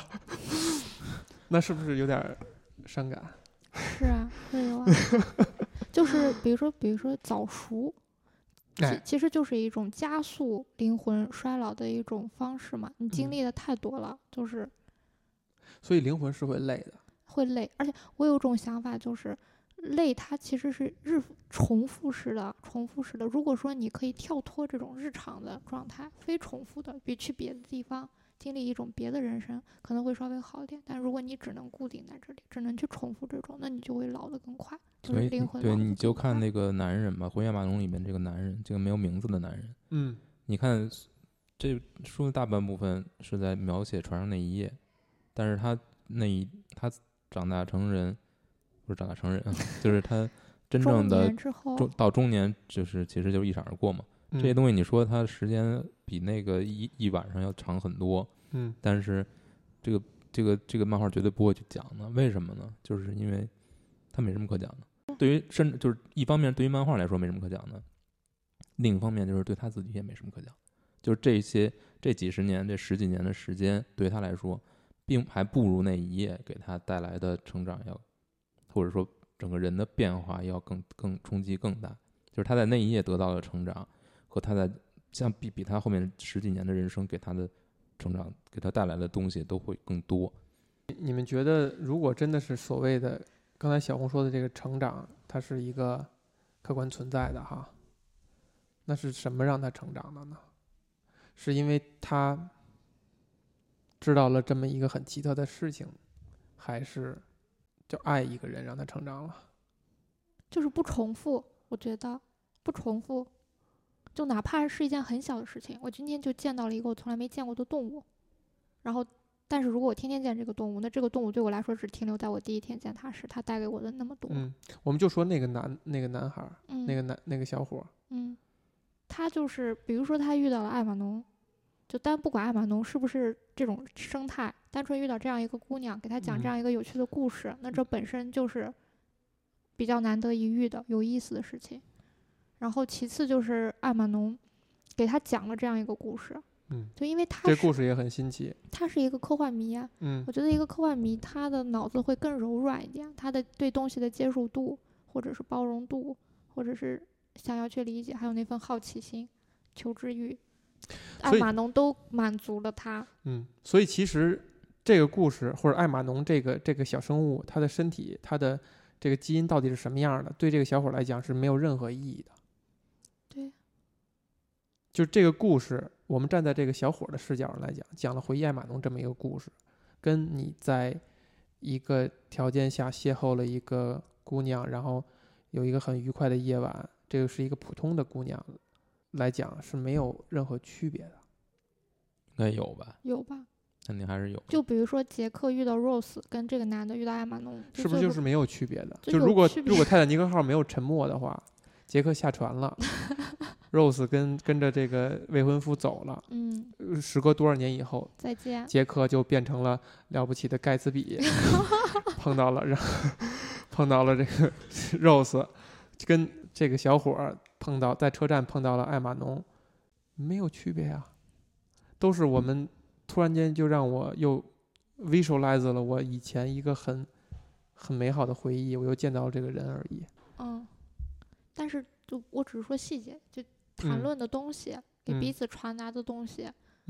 比如说 Rose 跟他见面的时候就讲了一个，哎，我们上流社会是这样生活的。杰克说，嗯，开眼了，没听过，没听过。然后 Rose 说，我开玩笑的，其实我也是一个普通人。普通人。哎，后面对发吧现他真的是上流社会的。然后你发现这故事对艾玛农本身也没有意义啊。对，对艾玛农来说就更没有意义了。为什么没有呢？是这样的，就是是艾玛农多数回忆的一部一个片段，但是这个片段要就是是它重要的。就比如说你的一生里，你遇到的人，你今天遇到了十个人，可能这十个人没有给你任何感觉，但嗯你有一天就遇到了一个人，可能你跟那人只是擦肩而过，看到嗯他说的一句话，嗯然后可能你就会记很久。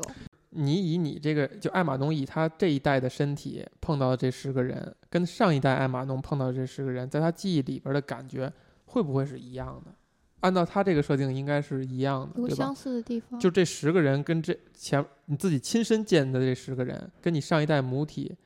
碰到这十个人的感受的感受有没有区别？还是看人啊，看他具体遇到的那个人，但是感受我觉得是一样，因为他真的就是嗯完完整整的记忆记忆传下下来来了。对，就你就可以，你可以这样换算，就比如说去年的你遇到了一个人和今年你遇到一个人给你的感受，可能这两个人不一样，但嗯是感受肯定是都是是你同类都的是你遇到的嗯人，嗯你觉得就是让我们不说多久吧，就比如说让你现在停止你现在的生活，嗯重新投胎，保留你现在的记忆，嗯重新长大，嗯，这个过程你觉得对你来说是一个享受的过程，还是你不愿意再经历的过程？这是一个好问题。你觉得呢，贝 贝？我我我可能会想，但是也许会痛苦，但是我会愿意去试，如果有这个机会的话，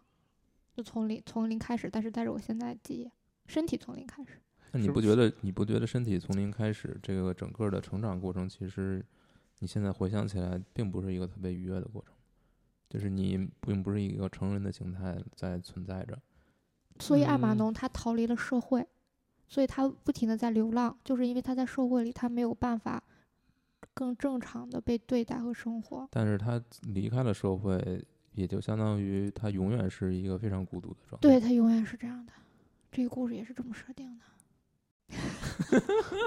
并没 并没有回到正轨， 我们已经有点你又回已经回回不去了，回不回不去？哎，这你们的正轨是什么呢？嗯，正轨啊了。 没有没有没有，不是，就是我们被这个故事某些东西给弄迷糊了，尤其是你在后后来讲补充这些信息给弄迷糊了，就是就跟我们之前去只看这个《回忆爱马农》这本书，嗯，呃，想想的一些东西就有点不一样了，嗯，就那些东西可能就没意义了。就是哦如果真的这个这个是很奇妙，就是你只看《回忆爱马农》的时候，你会引发一些想象，但是这些想象可能在你知道更完整的故事以后，它就已经变得没意义了。我觉得就是它落实了很多设定，就是你它把很多空间都填上了。嗯我觉得这就是很多为什么哎很多、很多这个单部的作品、单部的完结的作品，它会有更很多想象更空好间。。为什么呢？就是它留了很多口子，留了很多开口，留很多线头，你去怎么去解读它都可以。但是，一旦它变成一个长篇连载作品，它就它为为了要把这个故事写下去，它就要把这一个一个线头揪出来，给你嗯写满了。呃，你说的这点是其中之一，但是我的感觉是这样，就是说，如果只看《回忆爱哎马农》这部作品的话，你觉得其实科幻的成分对他来讲没有那么重要，他给你放入了很多是思考，就是记忆也好，还是跟一个人，就包括我说那个初见，就他让你思考的是这些事情，就他这个作品给你传递的感觉是思考这些事情，但你如果听到你讲他在其他。这个续集作品里说的是，就是他描述这个科幻的这个这个设定是很自成一体，是很很有意义的，而这个意义本身猜测可能会更值得探讨，但是没有准备好，就思维里边没有准备好，嗯，所以就进入这么一个，哦一我个明状态白我大对概吧明白了，就是说下不去嘴，嗯，就比然比，比如说我们只讨论回忆爱马农的话，我们就是会聊聊到那到底为什么说历史就是人类所有生命的回忆呢？嗯，你就会这么去想，就是你想的其实是跟科跟他的科幻没有关系的。对，而且我们看啊，就是说你只看《回忆爱马农》这个作品，就比如说这个作者刚开始写这部小说的时候，嗯在漫画没决定漫画化之前，他其实故事已经写得很远了，对吧？嗯也写得很远了。嗯，但是他最开始那个创作动机，我从读他的那个后记里边儿，我感觉到，我我猜测或者我把它总结为就是一个一个宅男的 fantasy。他觉得脑子里想象一个什么样的女孩儿能持续的让我觉得有趣，让我觉得很有吸引力，嗯那我就先把它视觉化给描述出来，然后发现，诶，如果这个女孩要这样的话，她必定跟现实生活当中我碰到这些女孩是不一样的，因为这些女孩都不这都不这么有趣啊。那她们为什么不这么有趣呢？是因为她们的那个她们承载的东西太少了，或者说她跟我在同样的环境下长大，等等等等，然后她才去把这个东西赋予了科幻元素，给我的是这样一个感觉。嗯就她其实想描述的只是一个跟一个女孩的一个感觉，嗯，这是她的创作的原动力。嗯最后发现只有用一个科幻的素材包装它，这个东西才合理。然后进而的，你要补充那么多信息以后，发现他觉得，哎，这科幻这设定很有意 思啊，就接着写吧。这又回到了咱们聊马车是吧？ 人家一开始想画一个小黄漫，然后画着画着发现，哎，这个事儿挺有意思，就开始对讨论开我怎了。么去把它哎，那你们说这个是不是日本的作家的一个普遍的状态？ 不是，我我就是说，嗯就是它普遍的，嗯，会有这种，就是从某一个点引申开去，不断的去做其他的衍生，可能到最后，就后后面的作品要探讨的东西跟前跟最早的这个源头都不太一样了。它不是一个一一开始就经过了很完整的规划、哎很设细定腻的有写作计划，设定。对我有写作计划，我要写多少本儿，我每本儿要谈什么，我都规划好。我就是看这个，哎，成功了，那就啊，接着写。你你说这个，我就想到有一个漫画叫《剑锋传奇》，嗯还没写完呢啊，还没完呢是吧？还没有完，就是这个漫画家好像这一辈子就只画这一部漫画，然后这部漫画里就画了一切他想画的东西。他可能开始就觉得他这个设定他喜欢，然后这个。然后嗯画，然后画着画着就越画越长，然后越就相当于他跟着这个故事在一起生活，一起长长嗯大这种感觉。嗯对，也没有说我一开始就有一个完整的计划，结局是什么样儿的都给想好了，然后画。嗯，可能画到后头，可能跟的前头它的设定都会不一样，会那有这个样是不的是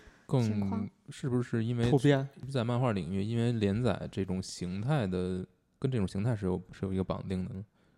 因为我就我所知，如果是美漫的话，它可能每一个作家对一个人物，他只画固定的几条，一一个保保持一个一段时间，我创作这个人物，嗯这个人物可能属于某个公会司更有的，计划性。我我只计划他这几块儿是这几段发展，更更这个角色的更大的一条故事线，就是他要怎么发展这个这个角色，这是公司层面定的。嗯就 editor in chief 去定的。嗯我作家就是执行这几个具体的故事线，我把这我这个 my run 我 finish it 就完了。嗯，你为那什那么要说英 语？就是就是我这我我我负责出呃写这个人画这个人物的这几几这一段时间，我两年我画这人物，我签了个合同，嗯，我把所有两年内的对故事线写好了，这是一种。日本的漫画更像是就是作者作者作品，对吗？会吗？日本漫画他们其实一直在追求独立漫画，就嗯相当于不管是编呀、画呀，然后写呀，然后具体精神内核啊，就是由一个人来负责，嗯，就这是他自己的东西。他自己的表达，对，就更像一个创作者嗯，或嗯艺术家，就是他不是一个很工业业，化的。不是一个工业链上的一环。这个话题不是很有意思，咱们说一个有意思一点的话题啊。 哎，贝贝，你也看了《这个男人来自地球》了，是吧？嗯，你会觉得这样一个男人对你是特别有吸引力的吗？你会想跟成为跟他成为终身伴侣吗？会呀、会。嗯，小红，你会觉得艾玛农是是一个你想成为终身伴侣的角色吗？我我觉得不会。就甚至拿她跟一个普通的、普普通通的姑娘来比，你都觉得你会不会选择她？肯定不会，肯定不会。肯定不会，为哎，为什么呢？因为我觉得你觉因得为你们俩因为是因因为你对他来说就什么都不是， 你明白吗？就是你像是一个狮子座说的 话，你很在意这一点是吧？不是不是不 是，嗯、首先嗯，拥有很多记忆，嗯，是不是能让一个人 变有趣，这是不一定的。呃，这个小说、这个嗯漫画的铭文，其实是表达了这个姑娘是有趣的。当然你，你你嗯对是不对是认识这个姑娘有趣？你不会，你是不是认知这个姑娘唯一有趣？嗯，是你你自己的一个嗯判断。嗯、我觉得这是两回事儿啊，嗯就是说你说跟一个人交往，嗯然后就是跟人相处，嗯。呃，我觉得如果是跟这么一个人相处，那肯定会是有趣的，因为他因为他就是见识很广，见识很广，然后呃，可能想的很多东西会比你更深。嗯，但是另一点就是，你要不要跟他一起生活，这是这是两回事儿了。就我们现在在谈的就是 哪一回事儿。你愿意不愿意把这样的人当做是你一个终身伴侣？就不一定一起生活啊，嗯不一定一起生活。如果有的人就喜欢一个人生活的话，那他仍然也会有一个精神上的伴侣。一直我觉存在得呃所谓的成为伴侣是肯定不是一方能决定的，所以这个事情就没什么可说时的了已时经。处处透着那个，人家不把我当回事儿的这个这嗯个这一点，你看贝贝，那你为什么会觉得你选择愿意跟这样一个人跟成为终身伴侣呢？就是那个不会变老的，嗯嗯嗯，就拥有一个长久记忆以及苍老的灵魂的人，我我个人感觉，我觉得跟这样的人在一起会很有趣。那这种有趣不是说他他性格有趣，或者是他什么有趣，而是说他这些东西，我觉得他是一个很孤独的人，他嗯能理解他的人会比啊较少。嗯我觉得我会愿意成为那种去理解他们的人，然后愿意去陪伴他们，哪怕我嗯变老，他还年轻着，哪怕我对嗯他的人生是只是只是他几十万年中的那几十年而已，我也觉得能留存在这样一个人的记忆中，也是一件有意思的事情。哎，然后此带着母性， 真的，你身上有 是非常强的母你们性，发光 了。非常强的母性。然后嗯此外就是，因为我我自己是一个编编辑嘛，哦、然后我会想他的这些想法什么的，能不能用一种方式让更多的人 知道，让更多的人去你是理在解他？你把当成那个作者了是吗？没你有在没利有用人家，没有没有，就是我的天哪！你们编辑太可怕了。不是 因为正常人正常人在这种时候就不是嗯他是很孤独的嘛，大家嗯对于他是不理解的，会觉得他是个异类，他很奇怪。但是我觉得编辑的工作其实就是让人们了解更多，有更广的视野，有更大的包容性。就我去用什么方式可以让更多的人去理解这样的事情，接受这样的事情，就是说也居许然做不能到，变成但一个聊工作的话，我也是服了。 我也是碎了。但我会这 样想， 嗯，我觉得跟他在一起会很有意思。就我我觉得我的生活会比较有意思。嗯，其实你刚才回答到你愿意去陪伴他、照顾他已经够了。 哎，好，嗯，衍生了一个问题哈，就是刚才你你数次提到，你觉得他是很孤独的，嗯，小红你也这么认为吗？肯定孤独，我觉得会非常孤独。这个孤独从何而来？因为不同，跟别人不同，你就会孤独。很多人都在追求跟别人不同，嗯，不是，我觉得有有，呃，你说的是追求个性，他追求个性，为什么要追求个性呢？就是要跟别人不同。因为他跟别人一样，嗯，所以他才要追求跟别人他不一希样的望地用方这些东西让自己跟，就是让自己高于别人。那你要这么说，那每个人都孤独了？孤独是一个人的本质嘛，这个嗯因为人不可能真正的完全的相互理解彼此，但嗯是虽然人和人不一样，但是嗯我们不一样的方式还是比较小的，我们差异化还是小的，我们都会死，然后我们也就这几十年，我们你生活在同一个时代嗯，拥有差不多相同的记忆，大马农跟我们的不同就差了去了，就远了去了。所以你会非常在意的是别人不理解你吗？我嘛，嗯不理解就拉倒，对呀、也就是这个事儿，可能不是最